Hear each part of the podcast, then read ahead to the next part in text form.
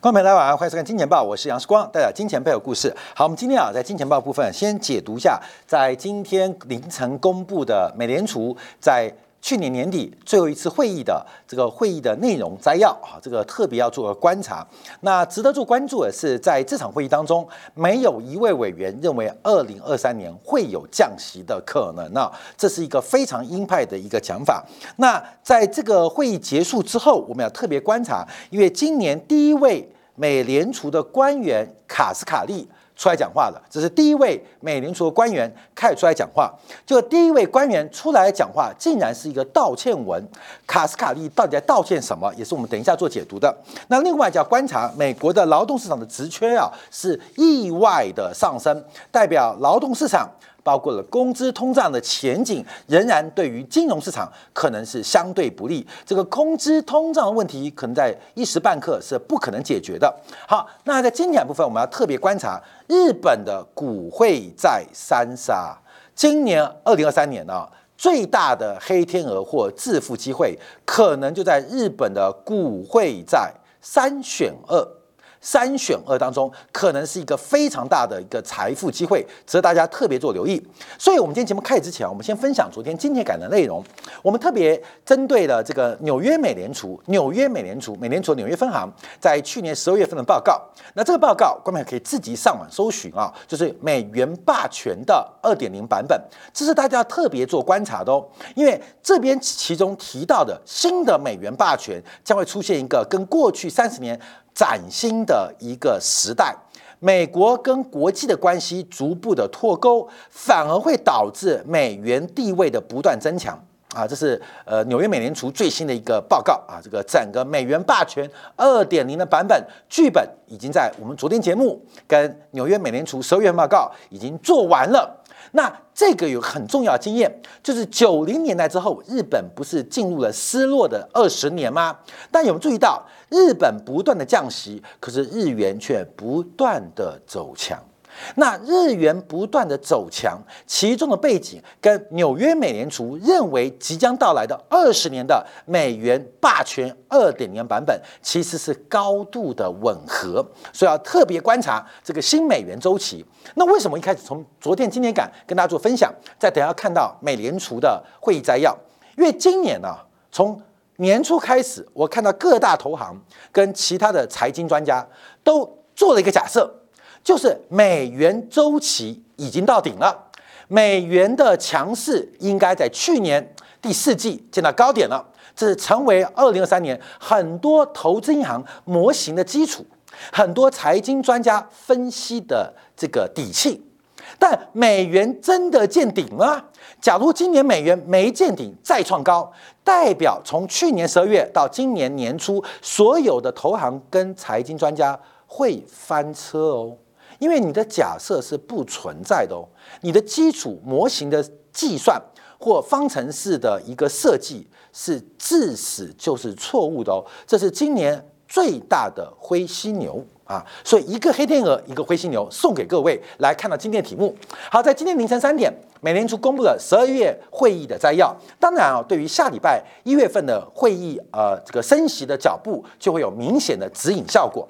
好，第一个我们观察到，因为美联储官员再度强调是对抗通胀，没有对经济的放缓有太多的琢磨。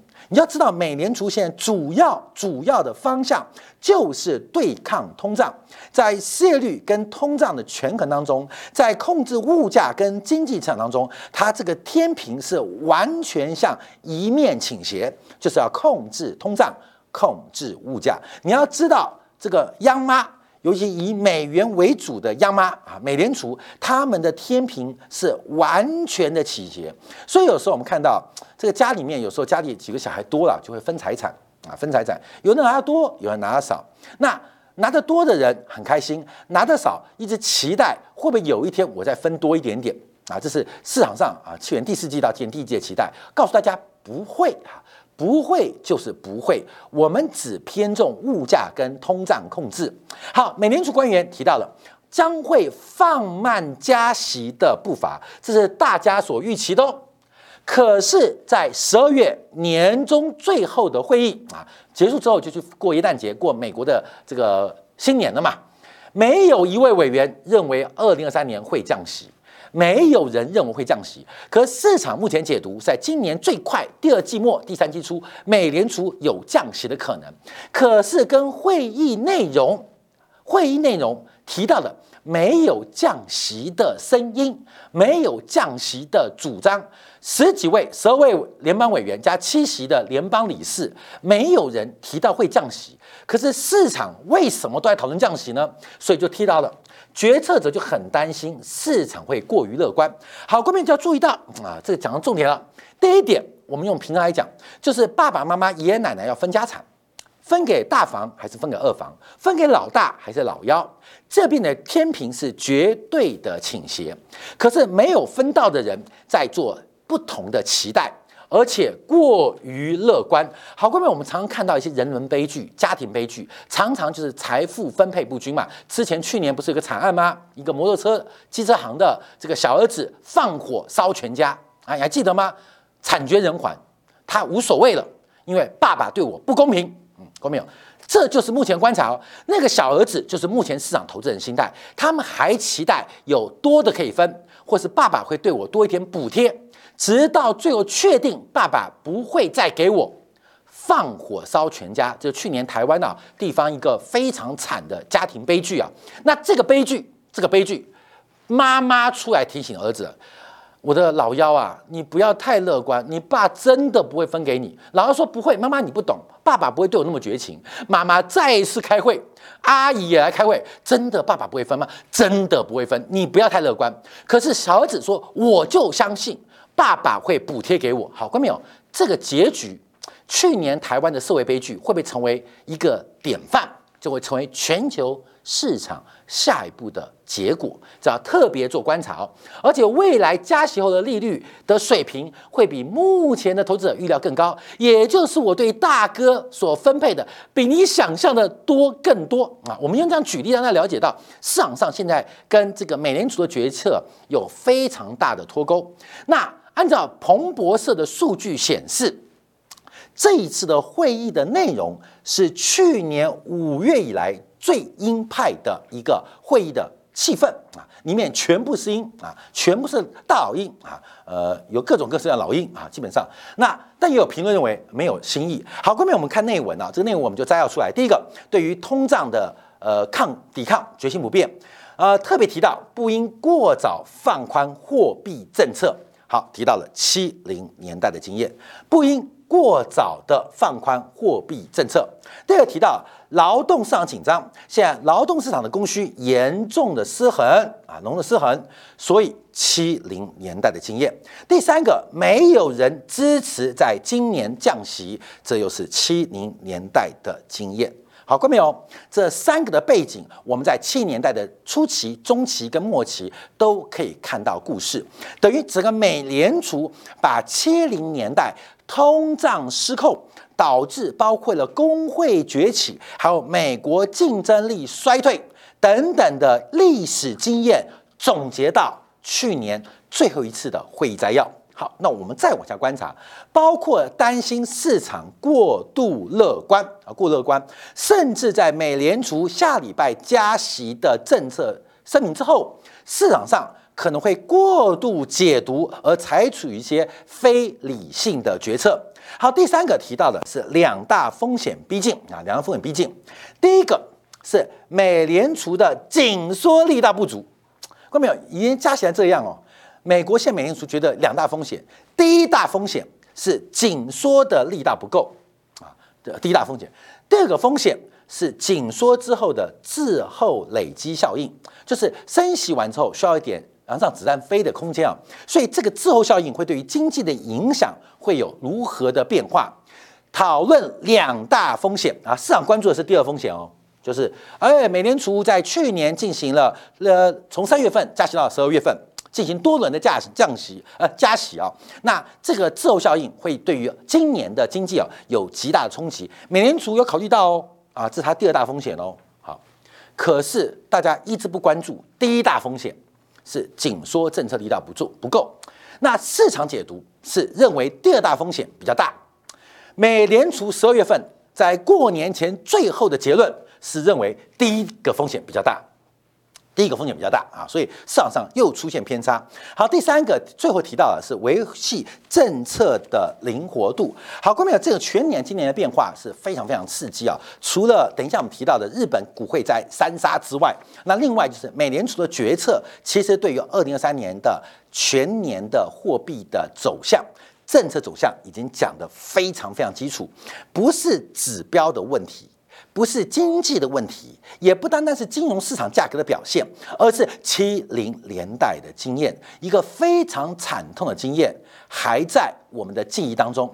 七零年代除了美国左派的抬头、工会的崛起，导致资本家产生非常大的困难；另外是物价的频繁大幅波动，使得消费者。面临一个物价前景不明的状况，最后物价大波动，直接让底层的老百姓生活无依而终，无所依靠啊，无所依靠。对外关系也是因为那个环境，让包括了德国、日本等等后发的战后工业国大幅的崛起，掏空了美国的制造业能力。另外，在政治层面，苏联在七年代中期到八年初期超级强盛。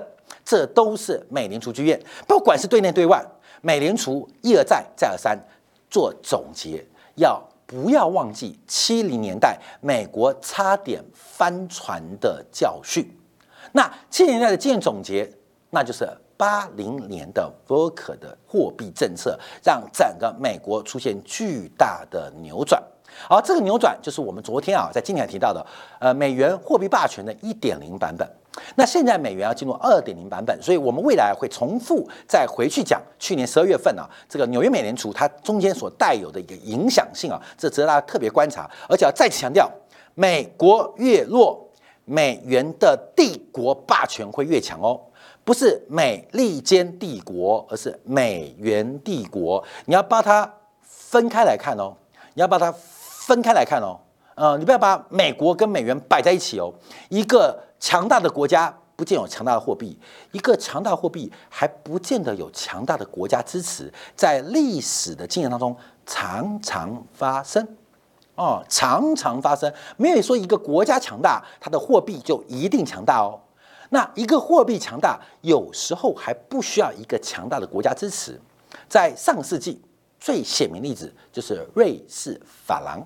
瑞士法郎是国际前五大货币，可是瑞士的经济规模占全球的地位，甚至可以有一点微不足道的感觉。啊，有点微不足道的感觉。所以，强大的货币跟强大的国家不见得是正相关哦。要特别做观察哦，所以我们这个不断的重复。好，那么现在往上做关注啊，因为到昨天晚上啊，这个美联储公布了十二月会债之后，整个美联储的这个呃联邦基金利率期货又再度的攀升，来到了四点九八。好，目前观察，因为这一次美联储的呃市场的利率预期啊，最高就在百分之五到百分之五点零五点一左右。可是这个高点会不会突破？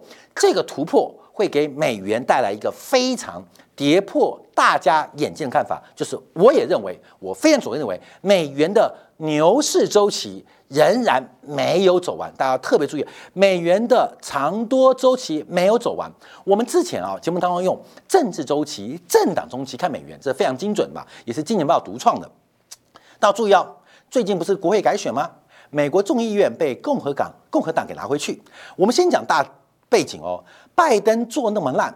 结果，共和党跟呃民主党在去年年底的参众两院大选当中，共和党竟然没赢哎，记住哦，没赢哦。那众议院现在议长改选，已经六度投票选不出议长哦。一个分裂的共和党面对一个团结的民主党。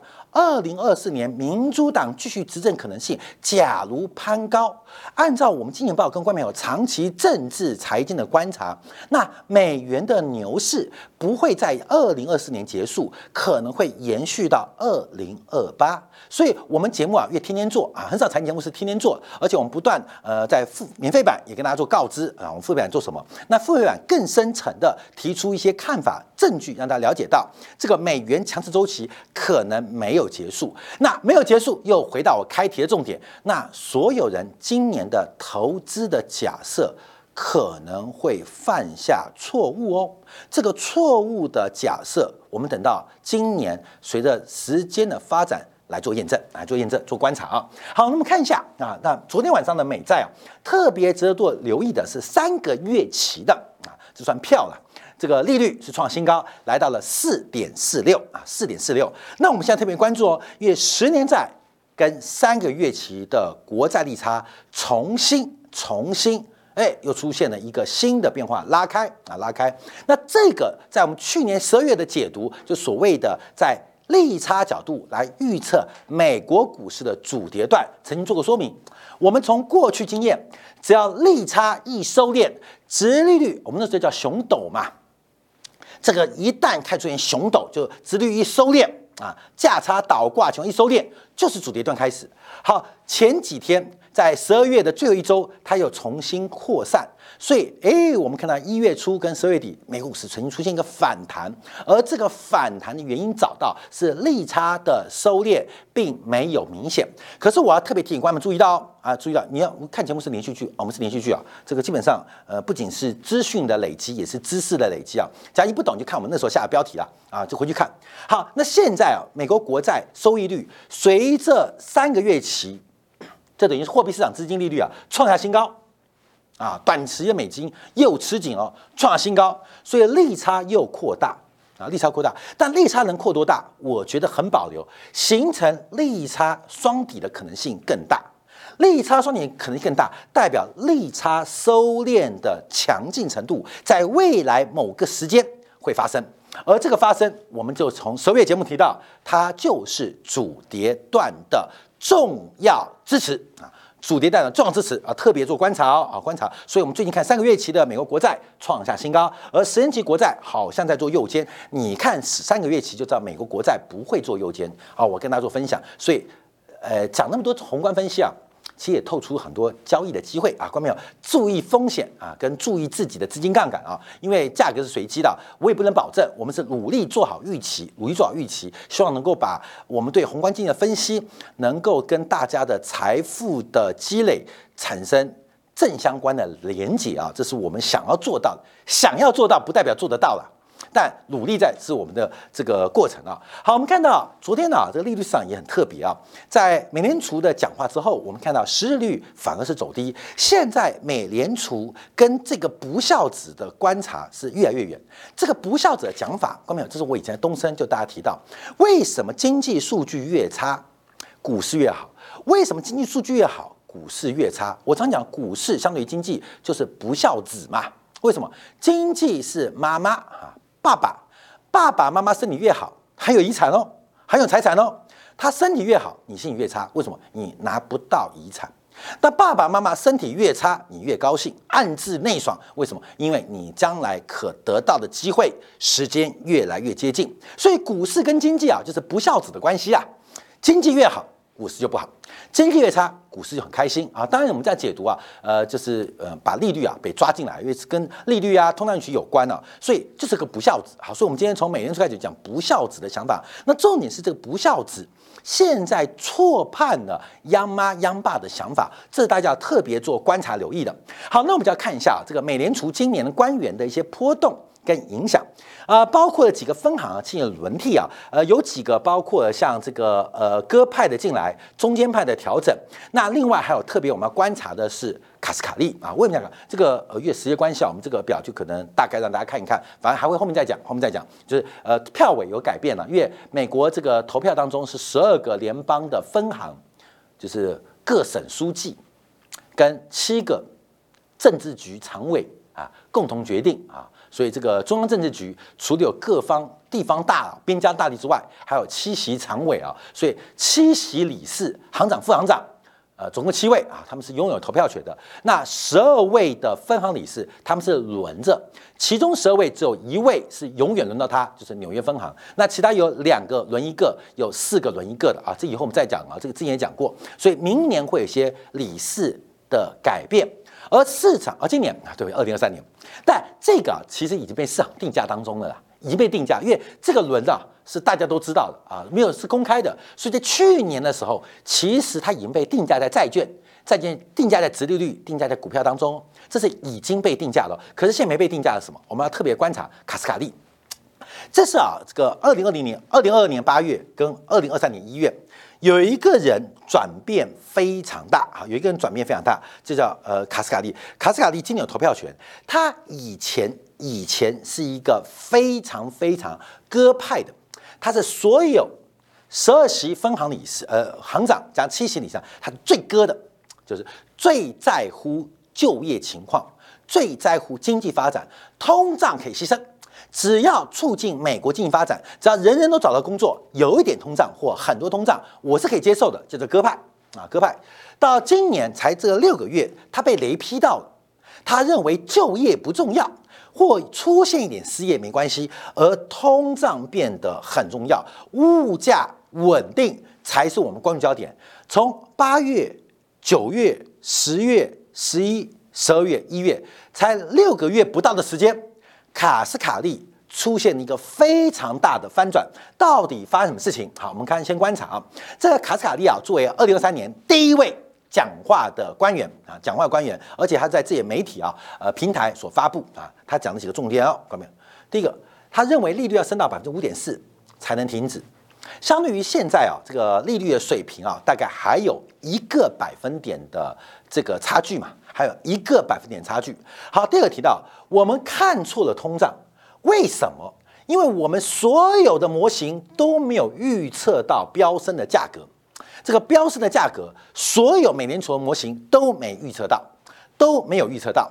所以，我们先看一下他的结论，我们再分析他昨天的认错文。说很奇怪，今年一月份啊，第一个官员讲的第一份话是认错啊，认错啊，认错。你看，我刚刚就我想尤克里里的歌，啊，算了，不要唱了啊，好，就不要唱，好，这影响大家的食欲啊，这刚吃完饭先吐出来。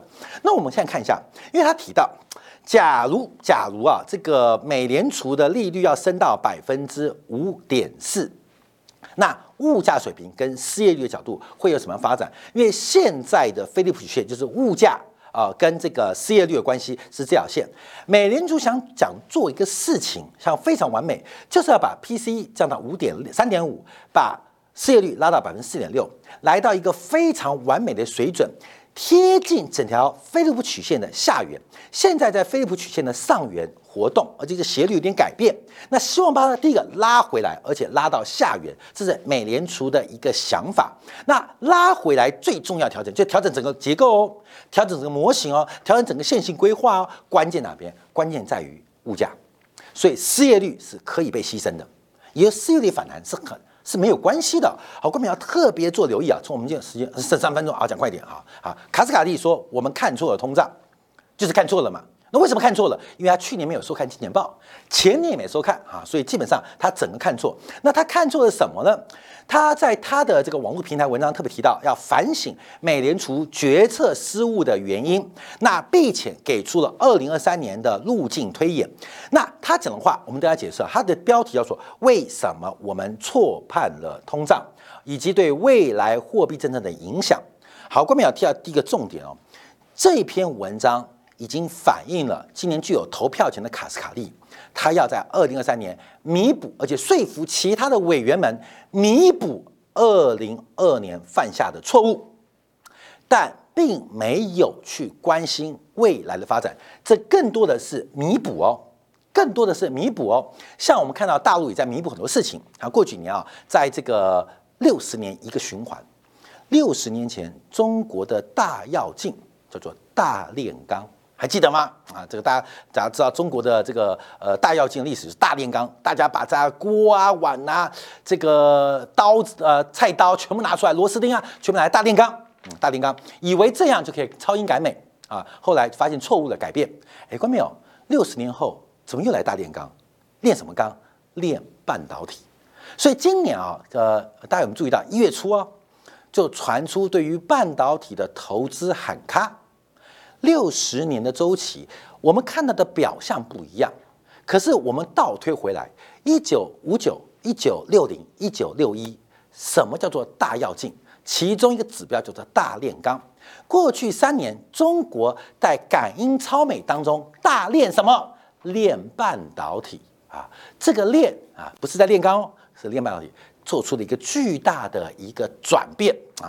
转这个转变说转变就转变哦，就跟大炼钢说咔就咔一样哦。所以我常提到周期很重要。我们当然在过年特别节目啊，会分析各式各样的周期，那同时来做实证啊，从长周期、中周期、短周期来看我们现在所处的位置啊。但其中一个周期啊，就世光常提到的，用六十年一个转折做观察。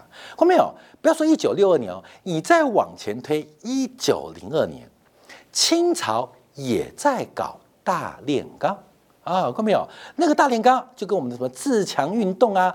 百日维新有关哦，也是说咔就喊咔哦，说咔就喊咔，所以我们看每六十年都有一次大炼钢宣告失败。以中国角色来讲，只是炼的东西有的是钢，有的是半导体，有的是别的东西。好，我们在过年节目时候再跟大家做分享啊。从历史周期看未来，那很简单嘛。假如周期是有规律的，那今年怎么变？那就看六十年前嘛。六十年看不清楚，我们就看一百二十年前嘛。其实这个周期是一样的嘛，所以。核心是一样的，这表象什么？我们来摸索。所以其实啊，跟太阳黑子啊都有关系。好，这过年讲。好，我们看一下。所以他提到一个例子很重要，卡斯卡利提到一个例子很重要啊。他我跟你讲，所以美联储官员了不起的地方在这边。他举个例子，他说一场暴雨不期而至，人们纷纷涌向 Uber 来就打车软件来叫车，导致 Uber 价格从每一次单程二十块美元，忽然变成九十块美元。啊，这个大有经验嘛。现在打车就是下大雨时候很难叫，就加加加加加加加加啊。那价格上涨，价格讯号很重要，达成了两个目标。第一个太贵了，干脆就买把雨伞用走的，销售需求。第二个是激励很多司机上线，刺激供给啊，刺激供给。所以卡斯卡蒂举一个非常实物的例子，就是大雨天来了，价格走高会改变供需关系。让需求放缓，让供给增加，达成一个新均衡啊！可是为什么失败呢？啊，提到了暴雨来了，费用也涨了，可是市面的网约车现在都被网约公司所有，而司机变成公司的员工。哎，关没有？这这两年讨论说卡斯卡利连社会政治也关心哦，还记得吗？那美国前一阵子不在吵这个事情吗？到底我是约聘的还是员工？啊，关没有？我是临时工。还是正式员工不在吵这个事情吗？那时候左派不是抬头吗？说我们都是员工，我们不是约聘的啊。五本说我不是，你们都是约聘的，你们按揭计酬怎么算我的头上吗？什么劳健保？哎，约聘上面就是你的什么劳健保、退休金都要付嘛，医保都要付嘛？没有，你自己付，你名只是挂在我平台上，我只是抽你成，怎么是有员工？所以这个雇佣关系很特别啊。这个之前在前两年吵很凶，哎，卡斯卡里看到啊，他分析在他网络当中，因为现在啊，所有的这些司机。大部分都是网约车的员工，所以所以虽然价格会因为波动影响这个收入，可这个收入并不是并不是完全属于员工的经常性薪水，反而像这种奖励，并不是这种加薪。那更重要的是利润的上升，大部分耗费在企业的利润跟资本租身上。导致供需的动态平衡出现失灵。好，再回来讲一个例子：二十块到九十块美元，消费者的需求真的掉了啊！等一下我们讲一下职缺啊，呃，讲一下 ISM 的制造业指数，需求是真的掉了。可是供给为什么没有出来？因为计程车司机、出租车司机并没有真实拿到这个二十块到九十块美元。而其中我们知道，你像台湾为例啊，像不管是 Uber 轿车啊，什么台湾大车队，大概都会被抽到二十几 percent 嘛。所以事实上，这个涨价的空间有很大部分被企业给剥削了。好，那各位企业是混蛋，把企业主抓起来也不是，因为企业为提了高你更好的服务，所以投量了更多的运算中心，AI 中心。我们常听到吗？有时候我们打电话，为什么叫东西那么慢，反应那么慢，笨死了？怎么人工呃这个客服都没回答啊？那所以。投资不够嘛，人工客服不够嘛，那就是机械 AI 客服嘛，包括运算中心分配不合理嘛，所以就投资到运算中心。那运算中心非常花钱，费要提升你一点点感受。关键我说我们等五秒钟跟等四秒钟，我们感觉没差很多，可运算之后投很多，所以钱去哪里？钱全部我们用一个比较呃肤浅讲法啊，到亚马逊啊、亚马逊云啊，到呃 Google 云啊，都在运算中心啊，被超维赚走啦啊，被呃这些呃什么呃 Nvidia 赚走啦，都去投了啊，投了。那重点是投资之后有没有效果？效果不大，并不能影响或改变供需关系啊，不能改变供关系，也就是现在的价格讯号，价格讯号是零。价格对供需关系是没有像以往的常态做观察啊，所以我们今天看新闻，Meta 要呃要考虑减少运算投资，Google 是直接关掉了嘛？呃，有个要投资六亿美金直接关掉，这是最新科技新闻啊。所以我们看到整个生产链都在空转，空转多久了？空转了快十年了，而把价格讯号搞差了。所以啊，第一个检讨，它不是检讨没看金钱报，它是先检讨啊，他骂多了。我跟你讲，这个讲骂多，就整个市场。现在完全出现失灵，有 Uber 代表的科技公司，也有代表整个价格对供需影响。好，我们再往下观察，定价激增引发的通胀，就是刚刚啊，这个通胀价格起来之后，使得劳动市场跟长期通胀的预期出现完同不同调的一个变化跟影响。他提到这是垂直部分，就是价格走高并不能影响数量。我明懂懂吗？嗯，你懂吗？呃，我们时间已经超超时了，影响大家的睡眠跟休息。P 跟 Q 啊，应该是一个负斜率关系嘛，价格跟这个供给面当中是应该这个关系啊，价格越低，供给越多，那价格越高，呃，价格越低，需求越多，价格越高，供给越多，它应该是一个正负斜率交叉形成均衡点嘛。可是因为现在定价激增失灵了。啊，需求是被打挂了，可供给没有产出跟数量的增强，所以他提到眼下的情况正构成经济学的挑战啊，呃，不会有任任何一个人预测通胀会超过百分之七啊，他讲的不会，不是不会，是美联储所有的模型不会。那要替卡斯卡利找答案很容易，就是我回到后面啊，有时候我们对科技业的评论常常被一些人攻击啊，我不用懂科技啊。我干嘛懂科技啊？我懂生意就好了。一样，当经济学碰到挑战的时候，就要回到经济学是从哪里来的？经济学是政治学的分科，经济学是来自于政治学的分科。经济学不能解决的问题，可能在政治学当中。这就是卡斯卡利先面对能讲。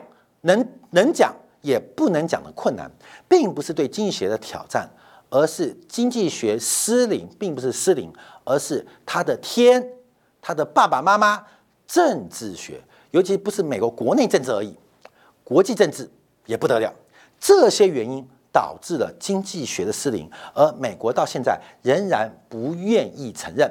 好，最后我们看一下，那卡斯卡利提到三步走怎么弥补呢？第一个，把利率拉到百分之五点四啊，现在利率啊是在四点五到四四点五啊，再拉一个百分点。那第二个，嗯，是拉高之后就不要动啊，不要动啊，不要动。为什么不要动？因为七零年代的经验，你乱动，通胀会失控。等到等到通胀确定见顶之后，再考虑降息。好过没有？重点，你怎么确定通胀能够见底？你怎么确定？你怎么确定？而且他们确定是通胀预期哦。你怎么确定通胀能够见底？用数据吗？刚好鲍威尔放弃了数据观察，所以最后我们要提到了美国职缺竟然在最新劳工部公布的数字，看没有？又跌破眼镜。美国的劳工职缺就是找不到人的工作了。又出现了走高，意外的攀高。